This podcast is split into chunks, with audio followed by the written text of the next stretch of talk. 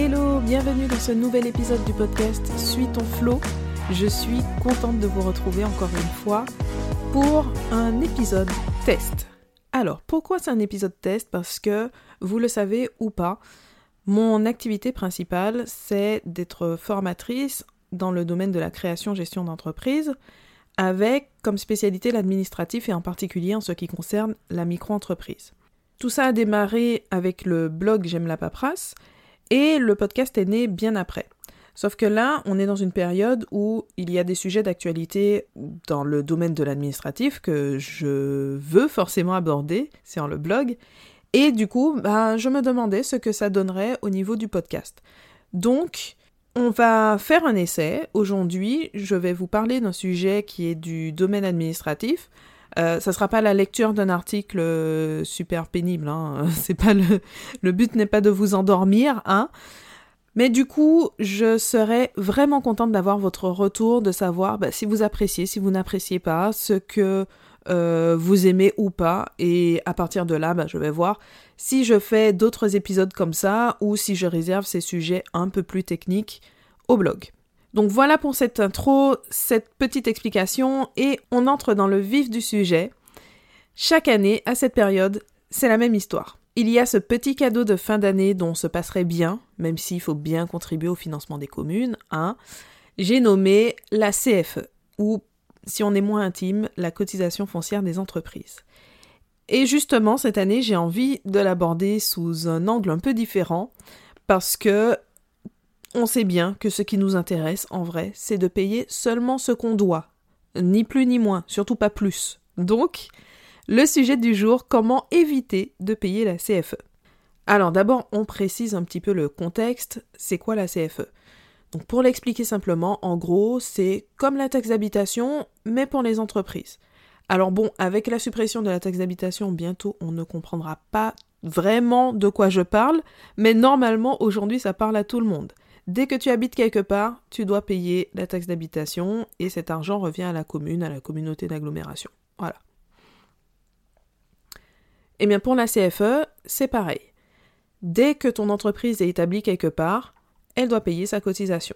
Et c'est un peu un cadeau de Noël, un peu spécial, puisque le paiement se fait en fin d'année avec une date limite au 15 décembre. Au niveau du calcul, c'est assez similaire à la taxe d'habitation parce que le montant est calculé sur la surface du local qui est utilisé pour les besoins de l'entreprise. Et donc, la réaction classique chez beaucoup d'entrepreneurs quand ils apprennent l'existence de cette cotisation, et je pense en particulier aux freelances, c'est Ah ok, non mais moi ça va, ça ne me concerne pas puisque je travaille à domicile ou je travaille chez mon client. Sauf que non, ils ont pensé à tout. Donc, euh, si tu n'as pas de local pour ton entreprise, tu paies sur une base minimum. Et voilà. Donc, grosso modo, la CFE, en fait, ça concerne tout le monde. Mais je ne vais pas te laisser comme ça avec cette information. On va faire un petit tour des situations qui te permettent d'éviter la douloureuse. Et quand je parle de douloureuse, c'est que, bon, il y a des endroits où ça ne coûte grand-chose. J'ai déjà entendu des CFE à 60 euros par an. Mais euh, si je prends l'exemple de chez moi, ça fait entre 600 et 900 euros pour une petite entreprise qui n'a pas de local. Donc ça pèse quand même dans le budget mine de rien. Donc comme je l'ai expliqué un peu plus tôt, la cotisation est calculée sur une base minimum. En réalité, cette base, elle est déterminée en fonction de ton chiffre d'affaires. Il y a des grandes tranches de chiffre d'affaires. Euh, par exemple, les entreprises qui font moins de 10 000 euros, moins de 32 000, c'est 32 600 euros précisément, moins de 100 000 euros. Bon, après, au-delà, euh, bah, si ça te concerne, tant mieux, hein, mais bon, on va s'arrêter là. Et pour chacune de ces tranches, en fait, la commune va décider de la base de calcul de ta cotisation. La loi fixe un minimum et un maximum et la commune doit choisir à l'intérieur de cette tranche. Mais en fait, euh, ces tranches, ce ne sont pas des fourchettes, ce sont des râteaux. le minimum, il est toujours de 220 euros, mais le maximum, il est de l'ordre de 1000 ou 2000 euros en fonction de ton chiffre d'affaires. Et après, bah, ça augmente si tu fais euh, plus de 100 000 euros de chiffre d'affaires. Donc c'est ce qui fait qu'il peut y avoir des différences de montant vraiment énormes pour un même type d'entreprise simplement par rapport à la ville dans laquelle l'entreprise est située, tout simplement. Donc maintenant que tu as compris les principes, qu'il est difficile d'échapper à la CFE, on va voir les principales exonérations. Donc la première, c'est celle qui concerne absolument tous les entrepreneurs. Ça, c'est la bonne nouvelle. La moins bonne nouvelle, c'est qu'elle est temporaire, voire très temporaire si tu crées ton entreprise en fin d'année. La règle, c'est qu'on n'a pas de CFE pour l'année civile de la création d'entreprise.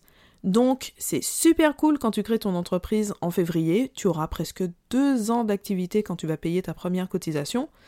Et par contre, bah, si tu te lances en décembre, euh, bah, ça fait un peu plus court. Hein. Tu auras profité d'une semaine de. Voilà, une, deux, trois semaines d'exonération. Mais ça reste euh, la bonne nouvelle, c'est que au moins on te laisse un petit peu de temps avant de recevoir cet impôt. Ensuite, il y a une réduction qui concerne tous les entrepreneurs ou presque. En fait, quand tu commences à payer la CFE, donc on est à ta deuxième année d'activité, c'est la première fois que tu reçois ton avis de cotisation et que tu dois la payer. Tu ne payes pas tout de suite 100% de la cotisation. Il y a une réduction de 50% sur la base de calcul. Donc, en résumé, première année, pas de cotisation. Deuxième année, une cotisation réduite de moitié. Mais voilà, c'est un peu comme euh, ces bons plans que quand tu regardes un petit peu plus près, bah, tu te rends compte que bah, finalement, c'est pas si bon plan parce que ça ne te concerne pas. La réduction ne s'applique pas sur les cotisations minimum. Donc, ça fait que si tu es un freelance qui travaille de chez toi ou si tu travailles chez tes clients, comme ta cotisation est de toute façon calculée sur une base minimum, eh ben on peut pas la réduire parce que c'est déjà le minimum. Donc deuxième année ou quinzième année d'activité, ben, c'est le même tarif. Mais pour ceux qui ont un local, ben, là ça fait une vraie différence, donc euh, c'est toujours bon à prendre. Autre exonération, les tout petits chiffres d'affaires. Si tu réalises moins de 5000 euros de chiffre d'affaires, tu ne paies pas de CFE. On est d'accord, c'est très insuffisant pour vivre, mais ça permet de ne pas avoir de cotisation à payer quand on a juste une petite activité complémentaire, par exemple de vente de création, et qu'on a créé une micro-entreprise juste pour être en règle, mais qu'on n'a pas envie de développer euh, cette activité comme une vraie activité professionnelle. Là où ça devient intéressant pour ceux qui sont dans les situations de création en fin d'année, c'est que le chiffre d'affaires qui est pris en compte, c'est celui de N-2. Alors N-2, donc ça veut dire que là, pour savoir si tu dois payer la cotisation euh, en 2020, on va regarder ton chiffre d'affaires 2018. Alors bon, si tu as créé ton entreprise en 2019, on se base sur ton chiffre d'affaires 2019, mais si tu as créé ton entreprise en 2018, c'est ce chiffre d'affaires qu'on va regarder. Et du coup, si tu lances ton entreprise en toute fin d'année et que sur cette première année tu n'as pas réalisé de chiffre d'affaires ou vraiment très peu, quand je dis très peu, c'est de l'ordre de 400 euros par mois. Alors ça va décaler le moment de payer la CFE pour la première fois. Ça peut te faire gagner une année. Et là, ce point, il vise en particulier ceux qui se sont dépêchés de créer leur micro-entreprise en décembre 2019 pour pouvoir profiter de l'ACRE sous son ancienne forme, mais qui ne réalisait pas encore de chiffre d'affaires en 2019. Donc, juste pour la parenthèse, l'ACRE, c'est la réduction de cotisation sociale pour les créations d'entreprises et pour laquelle les conditions étaient euh, très libres en 2019, il n'y en avait quasiment pas, et en 2020, ça s'est à nouveau durci. Pour les micro-entreprises, il faut valider au moins un critère sur une liste bien précise. Voilà, je ferme la parenthèse et on enchaîne sur les principales autres exonérations, les autres moyens d'éviter la CFE. À côté de ces exonérations, donc qui sont temporaires, hein, puisqu'elles sont liées au début d'activité, il y a quelques cas qui permettent de ne pas payer de CFE. Je vais citer seulement les plus fréquents.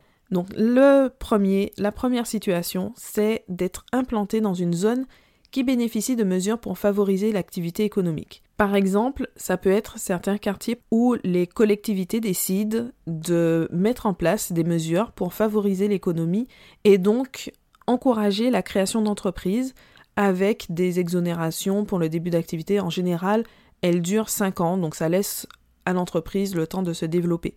Il y a le même type d'exonération aussi dans les territoires d'outre-mer, bah, pour les mêmes raisons.